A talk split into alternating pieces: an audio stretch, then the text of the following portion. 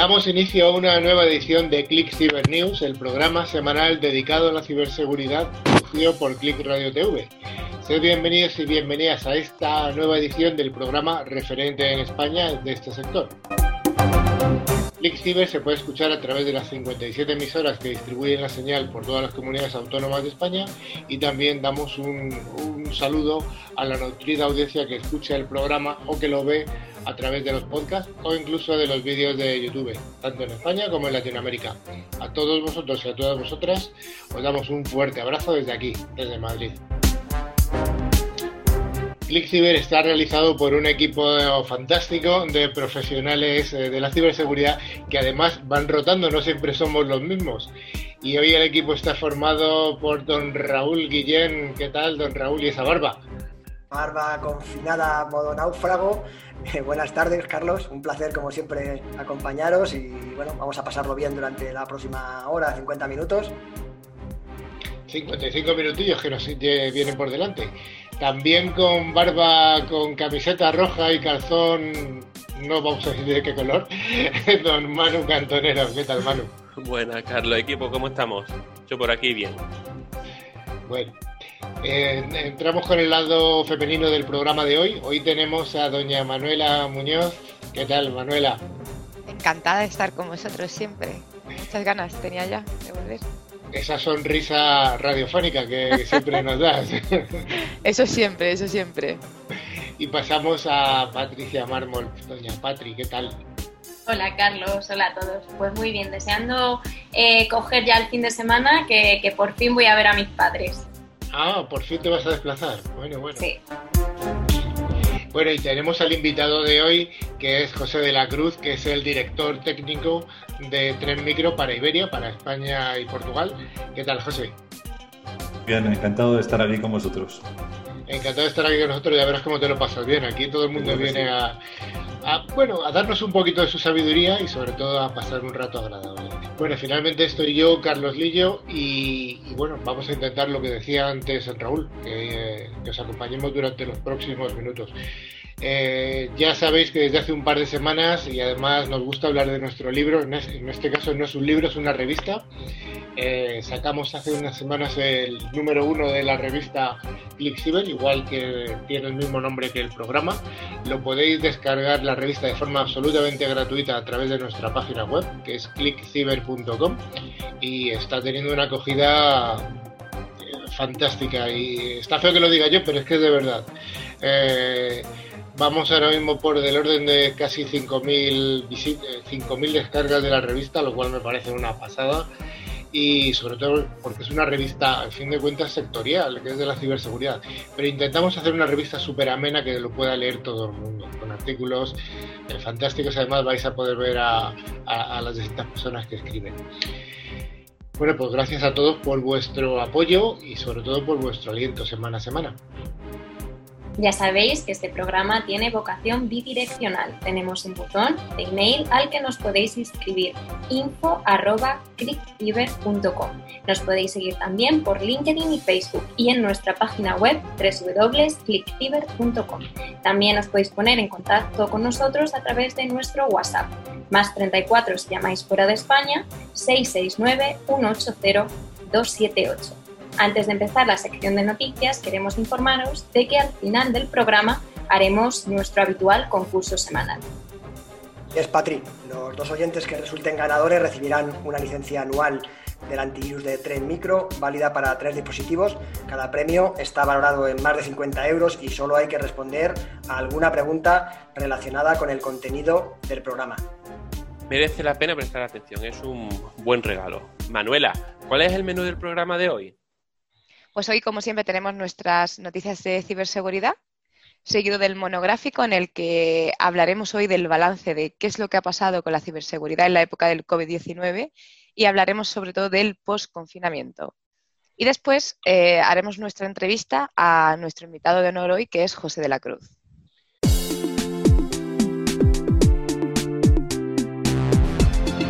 Eh, la primera noticia nos habla de estas aplicaciones que están de moda últimamente durante el confinamiento, estas aplicaciones que tienen que ver con el deporte que hacemos en casa para mantener una actividad física, ya que estas aplicaciones de deporte están poniendo en riesgo, como no, tu privacidad, ya que un ciberdelincuente podría obtener mucha información privada cada vez que haces deporte, tanto en casa como fuera de casa. Patri, ¿es cierto o no es cierto? Es cierto, Carlos, todos tenemos claro que este 2020 está siendo un año que no vamos a olvidar por muchísimos factores. Uno de ellos es la facilidad con la que la población ha convertido una parte de su domicilio en zona de hacer deporte. En plena cuarentena, los gimnasios estaban cerrados, nadie podía salir al exterior a realizar ejercicio, por lo que se produjo el boom de las aplicaciones para descargar y hacer deporte en casa. Ya, pero hay que mantener a salvo el dispositivo en el que se descarga la aplicación o cómo funciona esto. Eh, Carlos, este tipo de aplicaciones permiten controlar cuánto ejercicio estás haciendo al día, pero también por qué zonas has estado, en el caso de haber estado en el exterior. Incluso te dicen qué día es mejor para quedarte embarazada. Fíjate tú qué, cosas, ¿no? Qué interesante, ¿no? Pues en conclusión, son, son aplicaciones y dispositivos que utilizamos para medir muchas cosas sobre uno mismo y además, bueno, pues tú no sabes bien cómo las están protegiendo, si las están protegiendo, qué tipo de tratamiento hacen de la información. Fíjate, eh, geolocalización, eh, biorritmos, etcétera. Información de carácter personal, eh, bueno. Ah, por ejemplo, muchas de ellas comparten la geolocalización en tiempo real, datos médicos que deberán ser confidenciales o información realmente personal. Como en muchas otras empresas, los desarrolladores de este tipo de aplicaciones pueden sufrir, sufrir ciberataques y presentan brechas de ciberseguridad.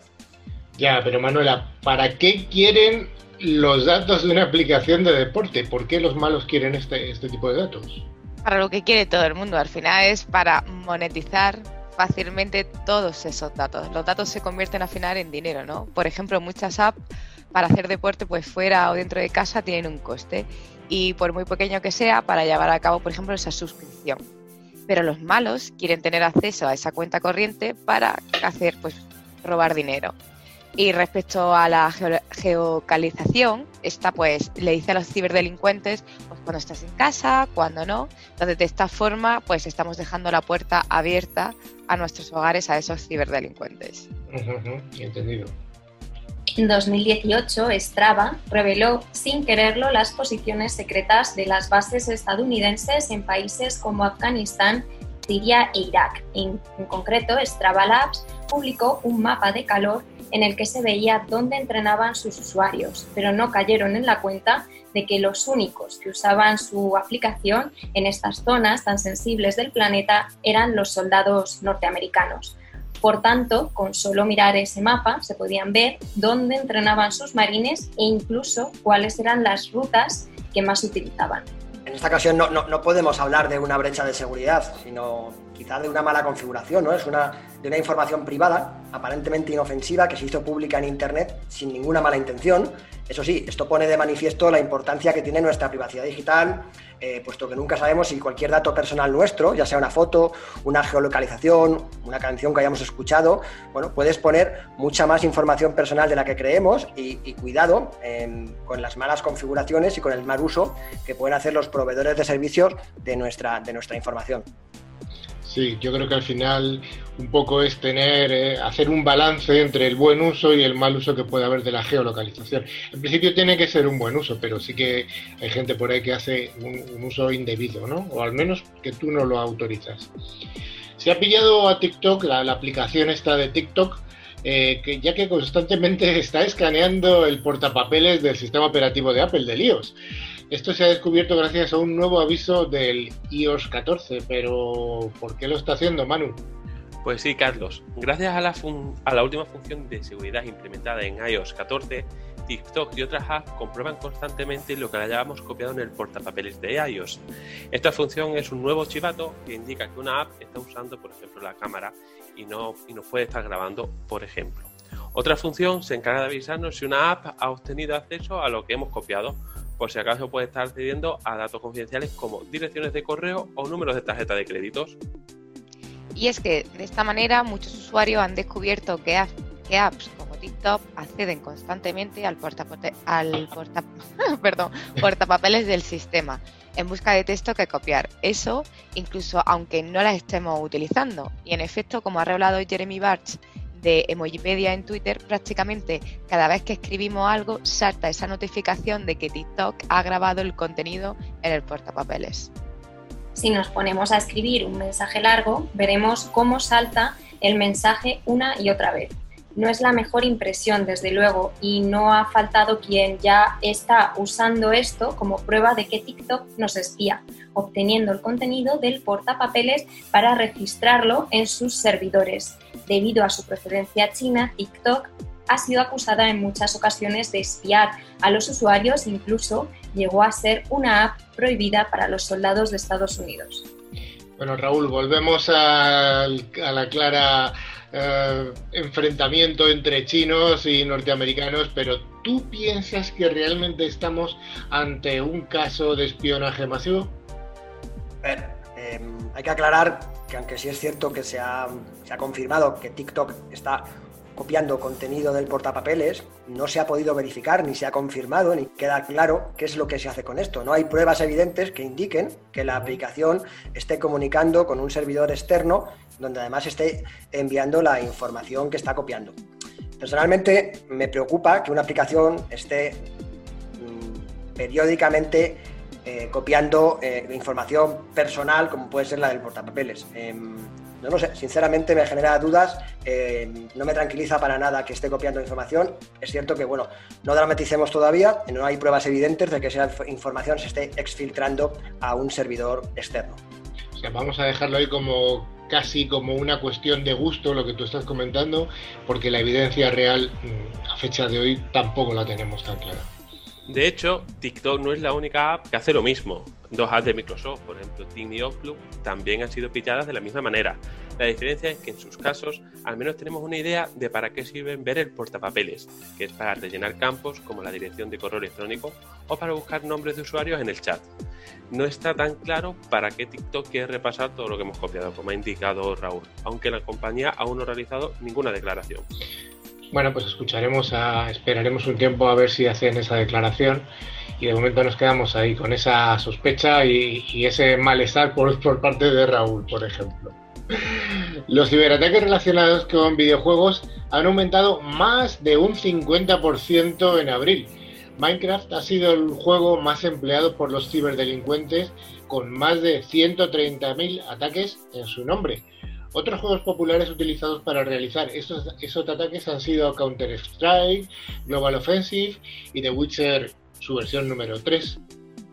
Pues sí, los ciberdelincuentes han aprovechado el aumento de la popularidad de los videojuegos durante el confinamiento para realizar, como no, sus famosos ciberataques. En abril, el número diario de intentos aumentó en un 54% con respecto a enero de 2020. Tras las restricciones por confinamiento y al estar más tiempo en casa, muchos optaron por el ocio online, incluyendo los videojuegos. Desde marzo, el número total de usuarios de Steam, la plataforma, comunidad y tienda de juegos online más popular, creció significativamente, alcanzando el 30 de marzo un récord histórico tanto de usuarios activos como de usuarios que jugaban simultáneamente. Sí, Patricia, además, como comentaba anteriormente Manu, Manuela, ha habido un aumento del 54% durante el mes de abril respecto al, mismo mes de enero de este año en el número diario de intentos de direccionar a, los usuarios a páginas web fraudulentas, usurpación de páginas web, etcétera, que vienen de los videojuegos como, como, como, como, de, distintos temas. Muchas veces los usuarios se sienten atraídos por ciertas promesas como versiones gratuitas de juegos, actualizaciones, extensiones, trucos. Eh, bueno, sin embargo, si los jugadores pinchan en estos enlaces, pueden descargarse una gran variedad de programas maliciosos eh, que van desde el malware para robar contraseñas, ransomware o mining, eh, etcétera. un software que aprovecha para, para minar criptomonedas en secreto o en el ordenador de la víctima. muchas veces hemos hablado de los riesgos de la usurpación o la ofuscación de páginas web. fundamental mi recomendación personal, que utilicemos aplicaciones que hagan verificación de esas URLs, que sean capaces de eh, comprobar en tiempo real en el que se pincha la URL que no está habiendo una usurpación de identidad o una ofuscación de la página web, eh, etcétera. Con lo cual, cuando estemos jugando a juegos online, si son juegos que están en un entorno de eh, PC, Mac, etcétera, tengamos siempre soluciones de protección avanzadas que nos garanticen este tipo de soluciones, lo hablamos siempre, protección fundamental. Eh, en entornos de, consolas, eh, bueno, también podemos tener em, soluciones alrededor del perímetro doméstico, ¿no? Con lo cual, por favor, insistimos siempre tener barreras y mecanismos de protección. Absolutamente. Después también comentar que si un juego cuesta dinero no te lo van a dar gratuito o te van a dar bonus en el juego más barato de lo que realmente lo dará la compañía oficial, ¿vale? El juego más empleado por los delincuentes ha sido Minecraft, uno de los más populares de la historia. Se ha utilizado su nombre 130.000 ataques. Otros juegos populares utilizados para realizar estos ataques han sido el Counter-Strike, Global Offensive y The Witcher 3. La mayoría de estos ataques relacionados con los videojuegos no son especialmente sofisticados. Eh, los últimos meses han demostrado que los consumidores son muy propensos a caer en ataques de phishing o a pinchar en enlaces fraudulentos cuando se trata de juegos, bien sea porque buscan versiones piratas o porque están deseosos de encontrar un truco que les ayude a ganar. Ahora que muchos jugadores han comenzado a utilizar para jugar los mismos equipos que usan para acceder a las redes corporativas, han de ser aún más cautos. Correr riesgos no solo hace vulnerable la información privada o el dinero, sino también los recursos de la empresa, cuando se trabaja desde casa hay que tratar de separar el ordenador personal del que se utiliza para acceder a la red de la empresa en la medida de lo posible. Pues sí, en la medida de lo posible, Patri, desde luego, pero no todos, no todos los escuchantes tienen un PC personal además del trabajo, porque recordemos que hay mucha gente que cuando llegas a una empresa te dan tu portátil y dice, ay, qué bien, además suele ser un portátil que suele estar bien en cuanto a capacidad, de, procesador, etcétera, con lo cual, pues bueno, caes en la tentación de decir, venga, voy a utilizar este, este ordenador para todo. Hay un, una recomendación truco es, pues, si se puede crear una máquina virtual dentro de ese portátil ordenador para ejecutar el videojuego, pues a lo mejor le puede ayudar a tener dos entornos distintos. Exacto, crear perfiles diferentes, un perfil personal y un perfil corporativo dentro del mismo sistema operativo. Hace una semana, yo creo que fue la semana pasada, ya hablamos de Australia, que estaba sufriendo una serie de ataques importantes eh, y que, bueno, pues parece ser que estaban eh, originados en China eh, y era al final una guerra geoestratégica entre, entre todos. Em, bueno, pues en esta ocasión Australia está reforzando su, su ciberseguridad ante los crecientes ataques extranjeros que está sufriendo. El gobierno de, este país, de este país del sur de Asia, ha anunciado este martes pasado que va a destinar 826 millones de euros, lo cual no es una cantidad pequeña, para reforzar la ciberseguridad del país. Y esto ocurre en medio de las crecientes tensiones por la sospecha de intromisiones y espionaje por parte de potencias extranjeras, como ya hemos indicado, fundamentalmente todo va orientado a parece ser que es China. Los fondos, además, eh, Carlos, serán aportados durante una década, también servirán para reforzar las tareas de las, de las agencias de inteligencia. La prioridad del gobierno federal es proteger a la economía y a la seguridad nacional y, por supuesto, la soberanía de, de su nación, ¿no? Son palabras textuales. El 19 de junio, Morrison informó que Australia sufrió un vasto ciberataque apoyado por un país extranjero, sin mencionar al autor, mientras que días después las autoridades del país realizaron registros a la vivienda y la oficina de un diputado del estado de Nueva Gales del Sur, por su supuesto nexo con el gobierno de China. En medio de este clima de tensiones entre China y Australia, por las, por las sospechas de injerencia y espionaje, el portavoz de Exteriores de Pekín, Zhao Lijiang, acusó a Canberra de instigar deserciones en China, espiar a sus estudiantes, así como alentar en los medios teorías sobre el espionaje chino.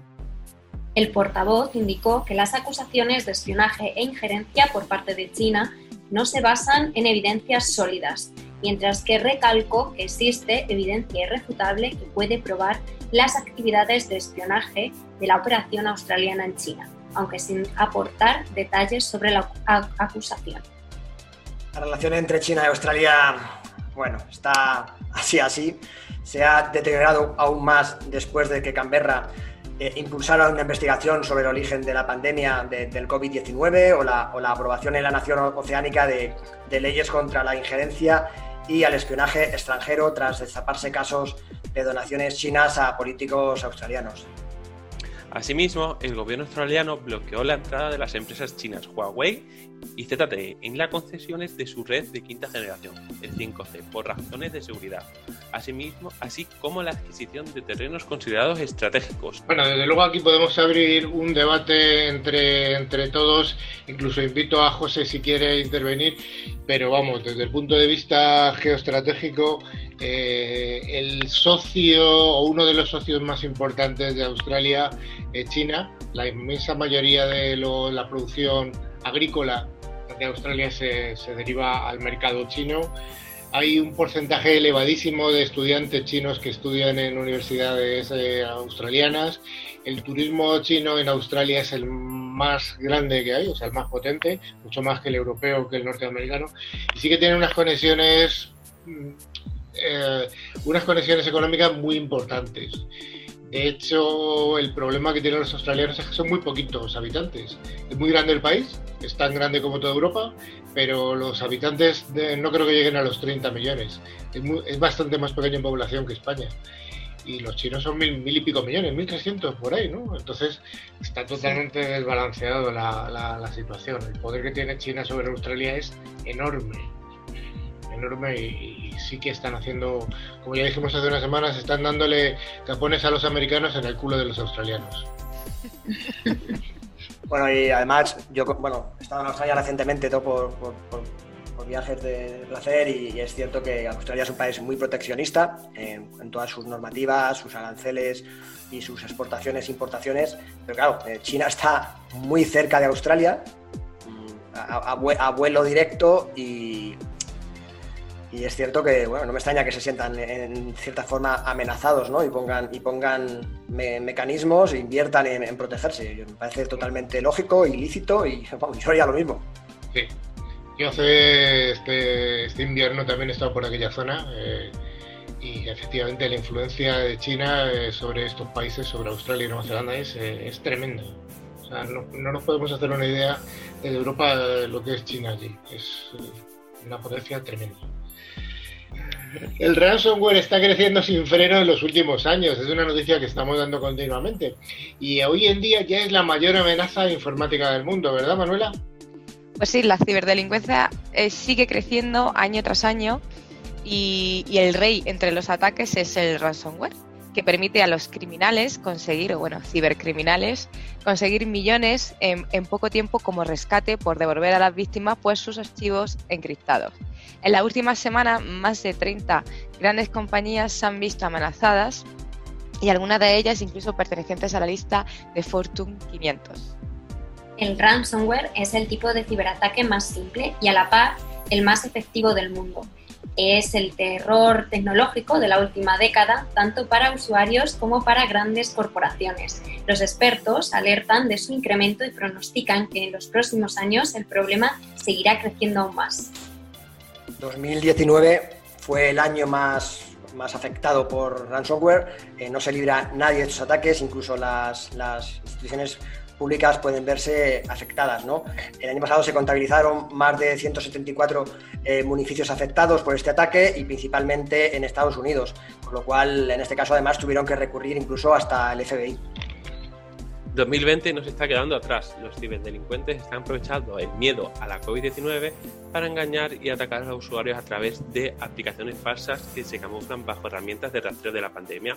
Por otro lado, nos encontramos con que estas oleadas de ataques a un gran número de empresas son perpetradas por grupos que se hacen llamar como Evil Corp. Si estos ataques no se hubieran detectado y bloqueado, podrían haber costado millones de daños. Este tipo de ataques son actualmente la norma y lo seguirán siendo en los próximos años. Según los expertos, los daños globales que pueden provocar estos ataques entre los rescates y las pérdidas de las empresas por inactividad pues pueden alcanzar los 20.000 millones de dólares para 2021, que son 57 veces más que en 2015. Patri, ¿cómo podría protegerse una, una de nuestras organizaciones que nos está escuchando ante un ataque de este tipo, de un ransomware?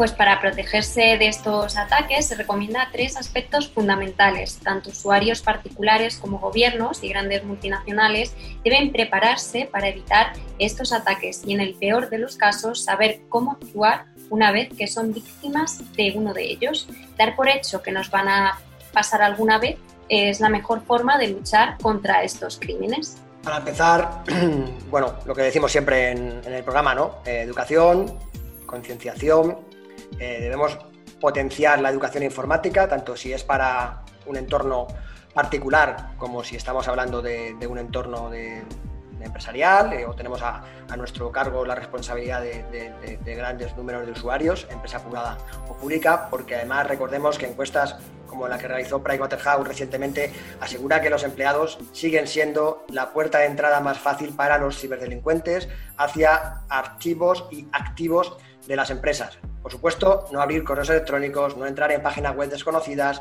no instalar herramientas o aplicaciones de dudosa procedencia. Estos son solo los primeros pasos eh, y creo que tenemos que seguir invirtiendo en programas de concienciación y de formación para, para, proteger la primera de las barreras que son nuestros usuarios. Las personas, sin duda alguna. Después es importante contar con una buena infraestructura de protección una barrera segura para las empresas que sirva de muro de protección contra inversores. En el último caso, como decíamos antes, tener un plan fuerte de actuación en caso de que el ataque se produzca. Lo ideal es plantearlo como si de un protocolo antiincendio se tratara. Esto es curioso, ¿no? Aprovechando que, aprovechando que tenemos a José de la Cruz, que es el director técnico de una empresa de ciberseguridad, yo quería eh, atracarte un poco, José, y preguntarte desde el punto de vista técnico, ya hemos hablado del punto de vista de humano, pero desde el punto de vista técnico, ¿cómo podemos afrontar eh, este tipo de retos de, los ransomware? Pues gracias por la pregunta. A ver, eh, por reforzar lo que había dicho antes Raúl, eh, yo creo que desde el punto de vista humano, por cerrar ese capítulo, está muy bien la concienciación, la concienciación es fundamental, pero creo que tiene que ir acompañada de una evaluación, es decir, las compañías tienen que evaluar a sus empleados. Cuando digo evaluar es hacer una campaña de phishing, por ejemplo, en fin, testearles para comprobar que efectivamente pues, las medidas que están poniendo de concienciación están funcionando. Incluso, y aquí voy un paso más allá, de alguna manera condicionar incluso un bonus o algún tipo de objetivo de los empleados para que, oye, mm, si no estás concienciado, no es que tu compañía se va a afectar, es que tú también económicamente vas a tener algún tipo de, problema. Entonces yo creo que eh, es interesante concienciar a la gente mm, activa y pasivamente. ¿no? Luego, respecto a las medidas de protección frente al ransomware, pues me gustaría comentar cómo ha evolucionado esto ¿no? últimamente, porque es muy interesante digamos que tradicionalmente teníamos eh, dos tipos de ataque, ¿no? El ataque dirigido, que pues atacábamos a una empresa y entonces formábamos un ataque específico con un malware, por supuesto, de día cero y yo eh, conformaba ese ataque pues sabiendo un poco, habiendo investigado lo que tenía esa empresa, pues buscando un sistema operativo, buscando determinadas aplicaciones, es decir, era algo muy dirigido. Eh, luego teníamos la variante genérica. Yo lanzo una campaña de spam y, oye, cuanto más usuarios piquen, pues mejor, más dinero puedo llegar potencialmente a ganar. Lo interesante es que hay una tercera derivada que ha nacido recientemente y nació, bueno, pues a mediados de 2019 por los ataques de alguna que otra cadena de radio muy importante, alguna empresa nacional, que son ataques que utilizan las dos combinadas. Es decir, yo lanzo una campaña de spam y consigo infectar a cuanto más gente mejor. Pero esa infección no la exploto. Esa infección lo único que hago con ella es ponerla en el mercado negro, concretamente en la dark web. Entonces, yo lo subasto y al mejor postor le vendo esa infección. Oye, pues tengo que conseguir infectar, por decir algo, a CyberClick. Y alguien puede ver interesante esa infección, la compra en la subasta y entonces le da, o bien le dan las herramientas para hacerlo, o bien directamente lo hace él, con, otro, con otra variante de ransomware. Concretamente, estas variantes de ransomware que estaban involucradas eran eh, TrickBot, era Motet, que son las que utilizaban para hacer la infección y propagarse, y luego ya cuando querían monetizar aquello utilizaban Ryuk, que es bastante compleja. Yo he vivido unas cuantas de estas y os puedo decir, para protegerse, pues eh, como ha comentado antes Patricia, hay que asumir que más tarde, más temprano, te van a, te van a entrar. O sea, hay que, hay que asumirlo, es inevitable. Pero puedes poner mecanismos. Aparte de, la, de mecanismos de protección de los que de la compañía que yo represento, que bueno, pues te van a ayudar a, mitigar y a reducir esa superficie de ataque frente a ataques a vulnerabilidades, frente a ataques con malware más o menos sofisticado, pues eh, por ejemplo, cuando hay una infección, lo primero que tenemos que hacer es cortar el, acceso a Internet, porque generalmente estos eh, ransomware lo primero que hacen es infectarte y comunicarse, hacer una comunicación tipo command and control para contactar con el maestro, bajarse librerías, etcétera, etcétera. Por lo tanto, si acotamos, tanto en la fase de infección, por supuesto, como antes, esas comunicaciones, sobre todo en el ámbito de tipo servidor, oye, me voy a comunicar estrictamente con lo que sea necesario, pues voy a reducir eh, bastante esa superficie del ataque. Luego, pues tener una buena copia de seguridad, y cuando digo una buena copia de seguridad no me refiero a tener un snapshot o a tener un shadow copy, eso es lo primero que elimina un malo cuando entra en un ransomware. Te borra todas las copias de seguridad que tenga a su alcance para que no pueda restaurarlo y por lo tanto conseguir su objetivo. Interesantísimo. Eh, la parte está de, las copias de seguridad, porque sí, sí, efectivamente, si tienes la copia de seguridad en un sitio que sea alcanzable por el ransomware es lo que se va a fulminar. Y, la otra cosa muy interesante que me, ha, que me ha parecido que has contado es el tema de las comunicaciones. Por supuesto, cortar las comunicaciones para que el trozo de malware que estaba operativo sobre un equipo no se comunique con su dueño, entre comillas, para saber lo que tiene que hacer. Dos, absolutamente críticas. Muchas gracias, José. Y la última de las que vamos a hablar hoy es de una mafia de ciberdelincuentes que ha anunciado que el fabricante LG ha perdido el código fuente de algunos de sus productos en un inquietante comunicado, Manuela. Y dice, pronto podréis saber cómo LG ha perdido el código fuente de sus productos para una importante compañía de telecomunicaciones que opera a nivel global. Con esta elocuente frase se despide el último comunicado de Mace, que es una organización de ciberdelincuentes que opera un ransomware que recibe el mismo nombre. LG, por el momento, ha descartado hacer ningún tipo de comentario al respecto.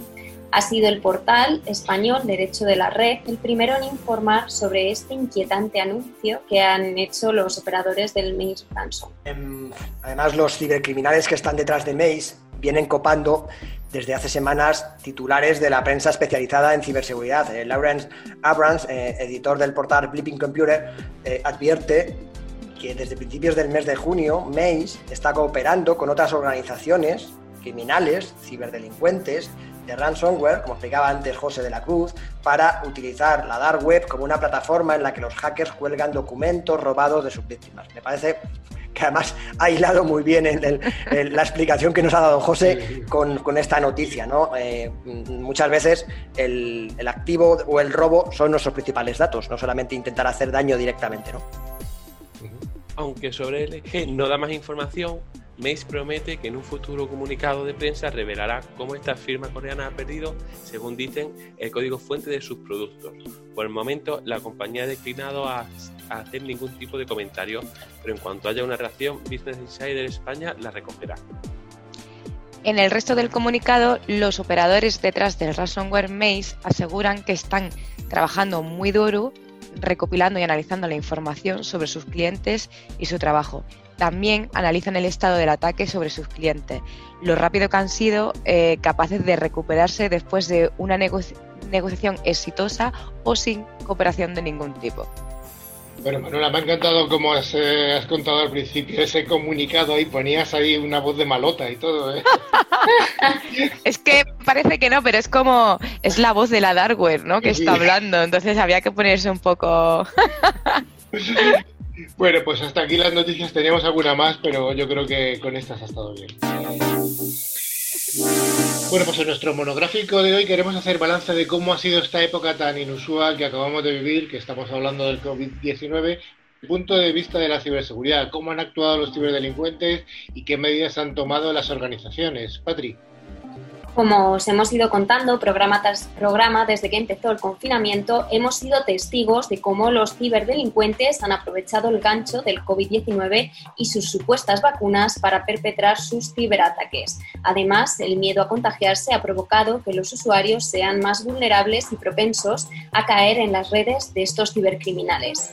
¿Y creéis que hay algún tipo de paralelismo entre la curva de la pandemia en cuanto a contagios sanitarios con la curva de contagios virtuales o de, virus digitales?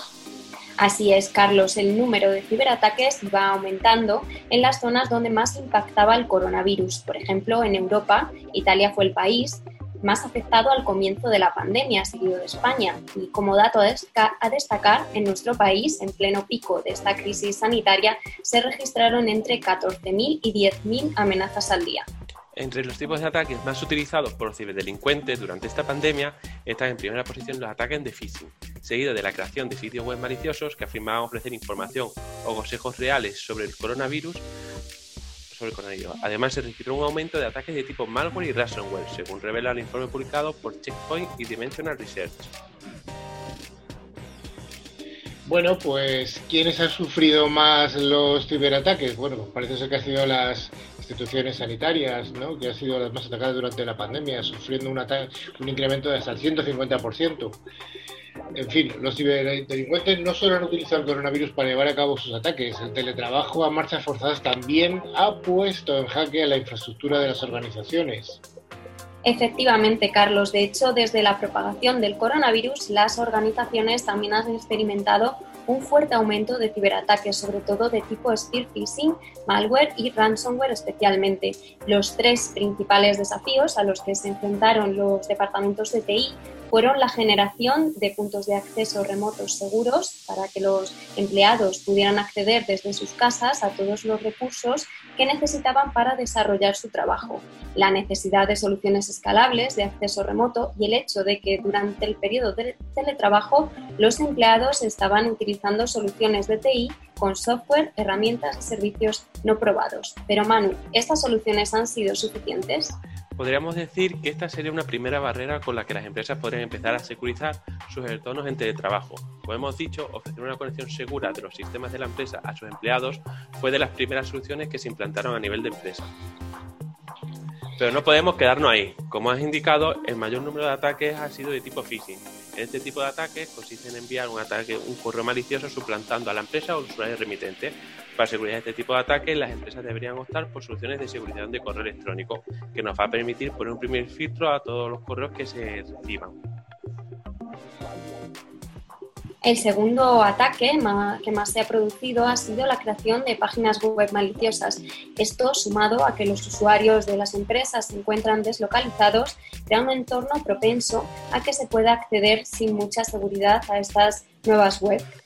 Para ello, lo que proponemos son soluciones de proxy en el puesto de trabajo o una vertiente que se ha popularizado ahora, que es la de aplicar una seguridad a nivel DNS de tal manera que si se detecta que se ha creado un sitio web muy novedoso y que haga sospechar a la empresa, se podría aplicar una política para bloquear el acceso al mismo. Las soluciones de este tipo se centran en redirigir la resolución del DNS en un tercero que se encarga de aplicar la seguridad. Por último, el tercer tipo de ataque son los ransomware. Aquí la recomendación por excelencia es tener un buen entorno de seguridad de puesto de trabajo, sobre todo basado en las soluciones de antivirus tradicionales, siempre y bien configurado, junto a las nuevas soluciones de DR que nos permiten añadir una capa de seguridad adicional a las soluciones de puesto, pero centrándose en el comportamiento de las aplicaciones.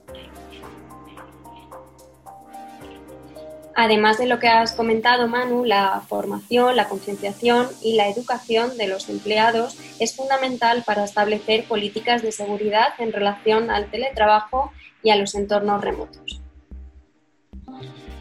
Bueno, yo creo que además de toda esta serie de recomendaciones y medidas que hemos indicado en alguna ocasión, como utilización de VPN, seguridad del correo electrónico, utilización de, mecanismos de seguridad como proxies, etcétera, por supuesto la seguridad del puesto de trabajo con los antivirus tradicionales y los CDRs, y como ya hemos comentado, la concienciación del, del usuario final, yo añadiría además bueno, soluciones de monitorización con, con SIEMS, invertir en personal y servicios de administración, soluciones tipo Casby para tener un control del Shadow IT por dónde se está navegando con aplicaciones que pueden ser corporativas o no corporativas y finalmente, por supuesto, la protección del dato mediante soluciones de DLP e IRM.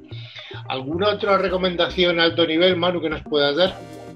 Pues yo la verdad que no tendría ninguna más. O sea, sería usar el sentido común y basarnos en estas indicaciones para empezar a trabajar en nuestra solución de seguridad para el teletrabajo. Bueno, yo la verdad es que no me gustaría acabar este, este monográfico sin hacer una mención a todas esas iniciativas solidarias que están ocurriendo. Matri, ¿tienes algo que nos puedas contar en este sentido? Sí, por ejemplo, en materia de ciberseguridad, lo hemos comentado en otros programas, han surgido varias iniciativas de empresas privadas y públicas que ofrecían sus servicios desinteresadamente con el fin de poner su granito de arena en esta situación tan excepcional que hemos vivido. Un ejemplo de ellas ha sido de College eh, Cyber Defense for Healthcare, eh, que busca garantizar que los hospitales y las clínicas tengan protegidos sus sistemas internos y sus bases de datos. También permitirá a las instalaciones de, investigación y desarrollo farmacéutico salvaguardar su trabajo mientras desarrollan una vacuna para combatir la COVID-19. Ah, Carlos, si me dejas, este, este manifiesto que, comentaba Patri en el Collective Cyber Defense for Healthcare lo, han firmado multitud de premios Nobel, eh, líderes políticos, pero además no hace falta irse tan lejos. Lo firma además eh, el señor Payete, de Telefónica, y además, y esto, esto estoy orgulloso, lo firma Eva Chen, directora general de Tren Micro, con lo cual tanto muchos palos, operadoras, eh, algún fabricante y, grandes eh, instituciones y, personalidades están arrimando el hombro y colaborando activamente de forma altruista en esta iniciativa. Sin duda alguna, nuestro sector de la ciberseguridad que apoye yo creo que es algo que, de lo que tenemos que sentirnos orgullosos, tanto desde el punto de vista de los operadores, integradores, como por supuesto de los, fabricantes.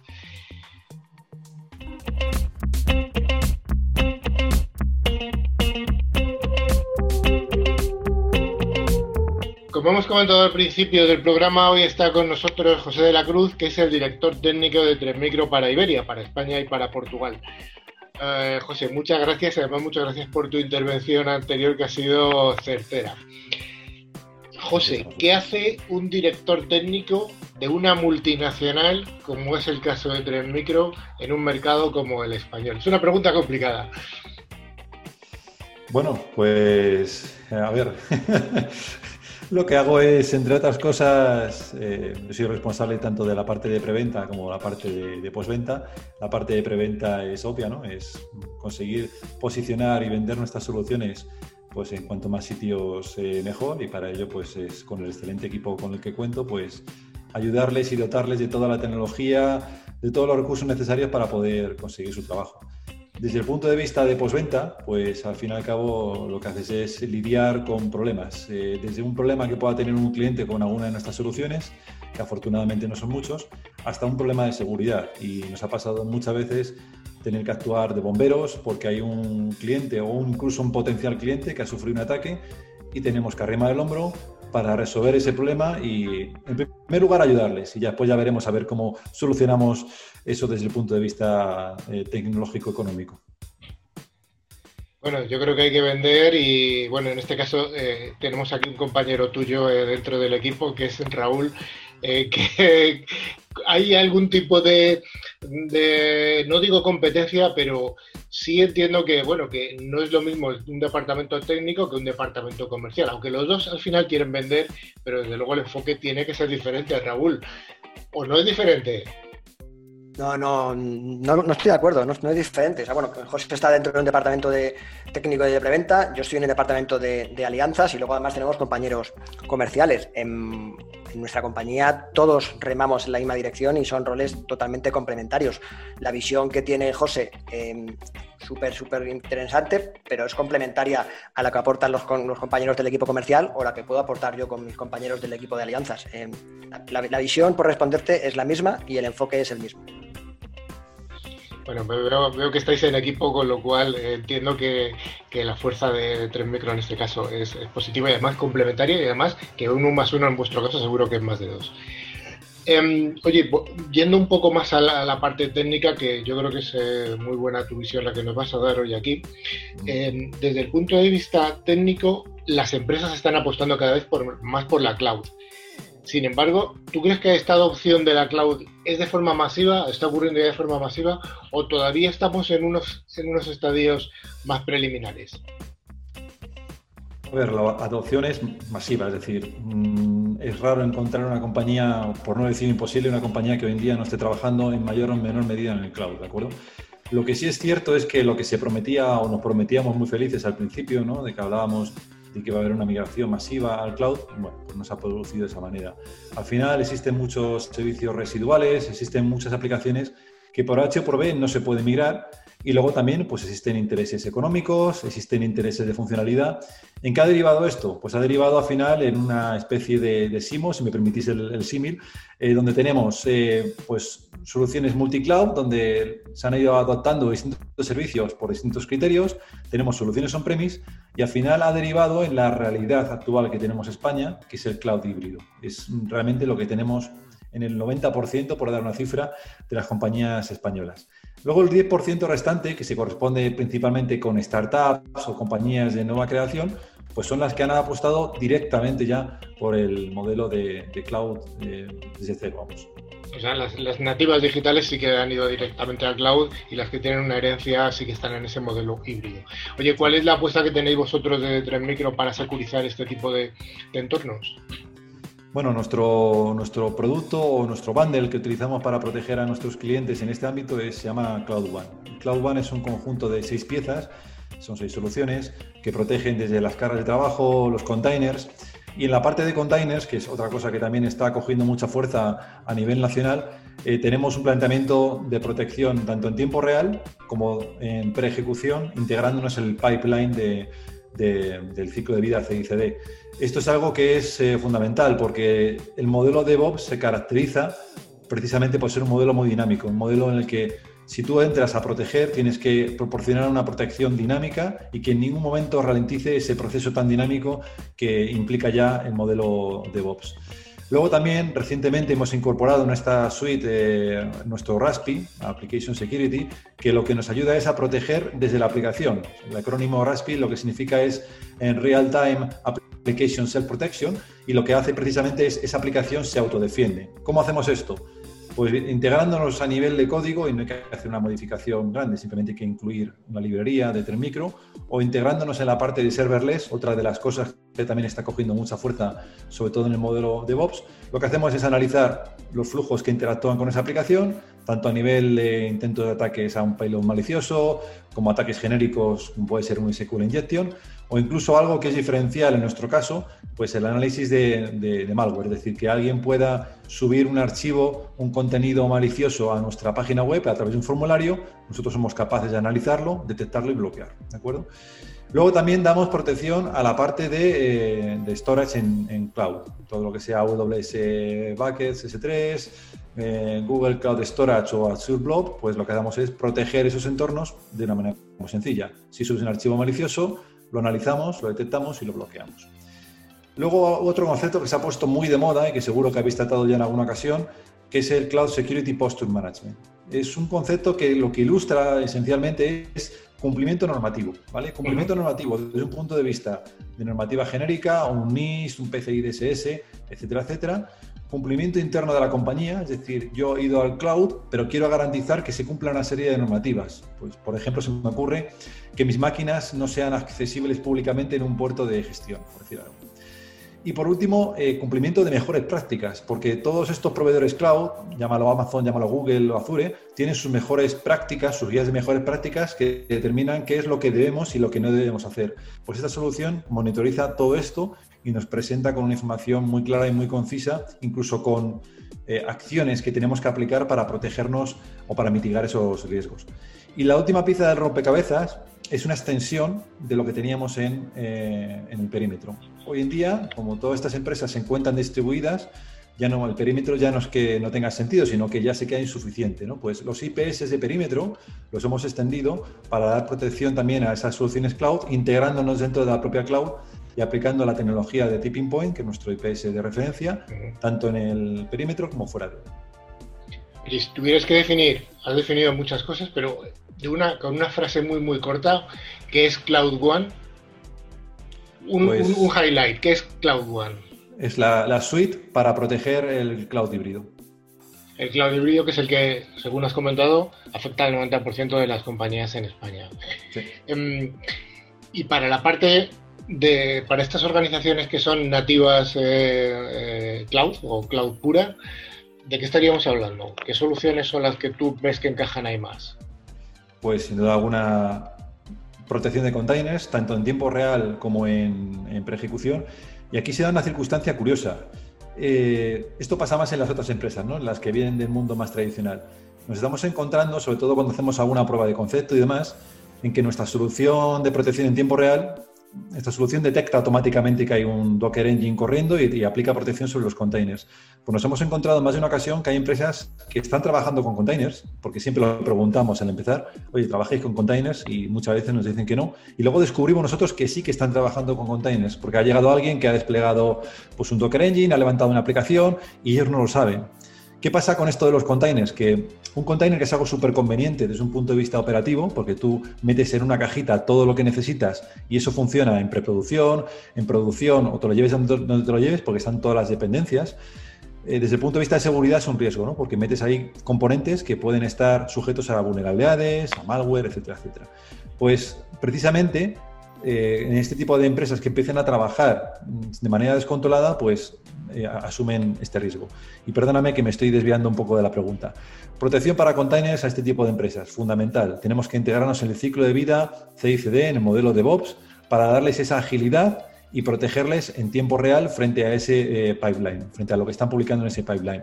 Y por supuesto la solución de RASPI, Application Security, yo creo que es muy interesante en el mundo en el que vivimos para proteger esos microservicios que tanto se están poniendo ahora de moda, como incluso aplicaciones monolíticas.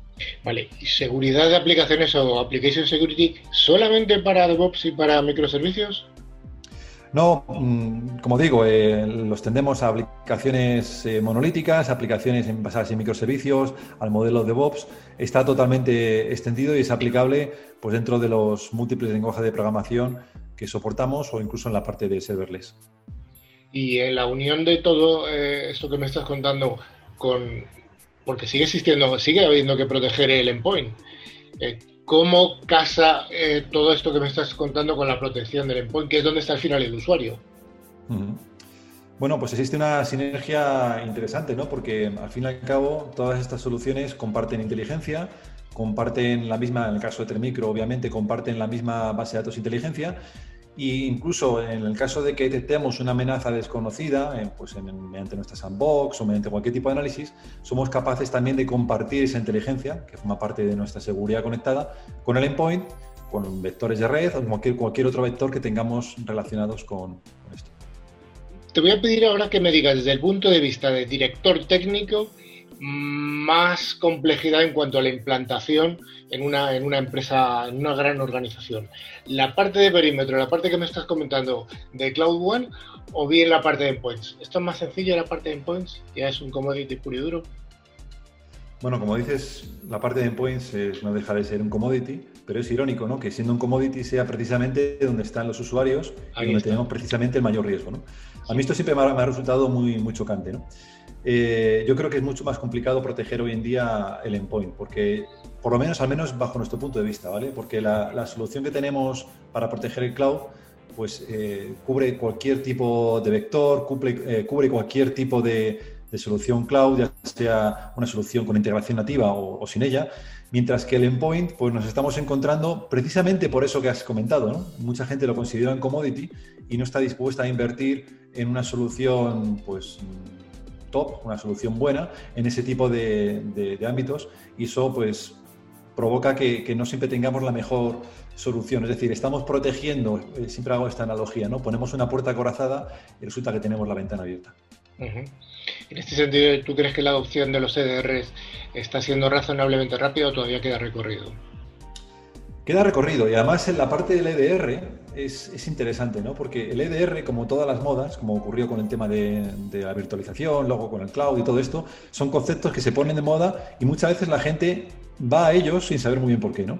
Y cuando todo esto empezó con el tema de EDR, Muchas veces cuando tú hablabas en términos claros con las compañías y les decías, muy bien, yo te voy a montar un EDR, EDR es Detection and Response, ¿vale? En la parte de detección yo te voy a dar la mejor detección posible, por lo menos bajo mi punto de vista, y vas a estar protegido. Pero desde el punto de vista de respuesta, ¿dispones tú de los recursos para poder hacer una investigación forense?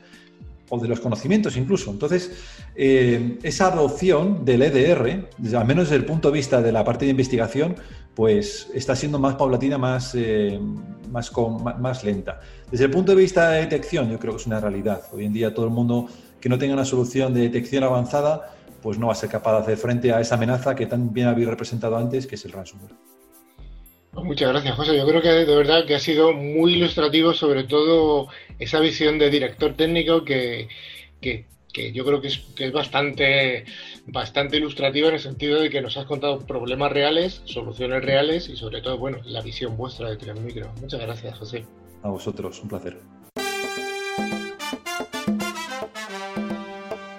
Llega el momento final, el momento del concurso, y gracias a la empresa que está representando José de la Cruz, gracias a Tren Micro y gracias a EGECOM, vamos a sortear las dos licencias anuales del antivirus con calidad profesional de Tren Micro. El valor del regalo, como hemos dicho al principio, es de 50 euros y siempre recomendamos utilizar antivirus de calidad. Patri, ¿tenemos ganadores de la semana pasada? Sí, tenemos dos ganadores, Marisa Martín de Zaragoza y Félix Enrique de Alicante. Enhorabuena a los premiados. Les enviaremos su premio por mail. Cada premio consistirá en una licencia anual válida para hasta tres dispositivos. Bueno, Manu, pregunta para esta semana. La pregunta es sencilla. Dice, ¿cómo se llama el producto de Tren Micro para proteger los entornos cloud? Qué fácil, Manu, qué fácil. Para, para concursar, recordar, como siempre, debéis enviar un email a nuestro correo info clickciber.com indicando vuestro nombre, dirección y teléfono, que os podamos contactar, eh, y contestando a la siguiente pregunta. Manu. ¿Cómo se llama el producto de Tren Micro para proteger los entornos cloud? Muy bien. De las respuestas correctas eh, sortearemos dos ganadores eh, y la semana próxima daremos los ganadores. Y nos podéis seguir por LinkedIn y Facebook y en nuestra web clickciber.com. También os podéis poner en contacto con nuestro WhatsApp, que es más 34 669 180 278. Y finalmente podéis escuchar estos podcasts y los de los demás programas anteriores a través de nuestras plataformas como iVoox, Google, eh, Google Podcast, TuneIn o Spotify, buscando la palabra clave Click Ciber. Pues estimada audiencia, hasta aquí hemos llegado, hasta aquí ha llegado el programa de hoy y esperamos haber cumplido con todas las expectativas. Damos un cordial saludo a toda la audiencia que se sigue incorporando semana a semana. Os recordamos que leáis nuestra revista, los que no la hayáis leído, para ello tenéis que visitar nuestra página web, clickciber.com. Y nada más, un abrazo a todos y a todas. Raúl, hasta la semana que viene, o la que, o la que toque. Bueno, cuando me invites y nos dejen, aquí estaremos y igual que dices tú, os animamos también a leer la revista, que hay unos artículos magníficos. No solo cuando te invite, que eres escurridizo y tienes muchas cosas que hacer. hay, que, hay que dejarse querer un poquito, lo bueno si breve, dos veces bueno. Manu, hasta la próxima. Hasta la próxima, chicos, que tengáis una, un buen día. Patri, ¿qué tal? Adiós. Adiós, hasta la próxima ocasión.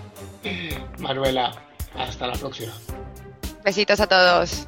Y José, muchas gracias otra vez de nuevo. Nos vemos en siete días.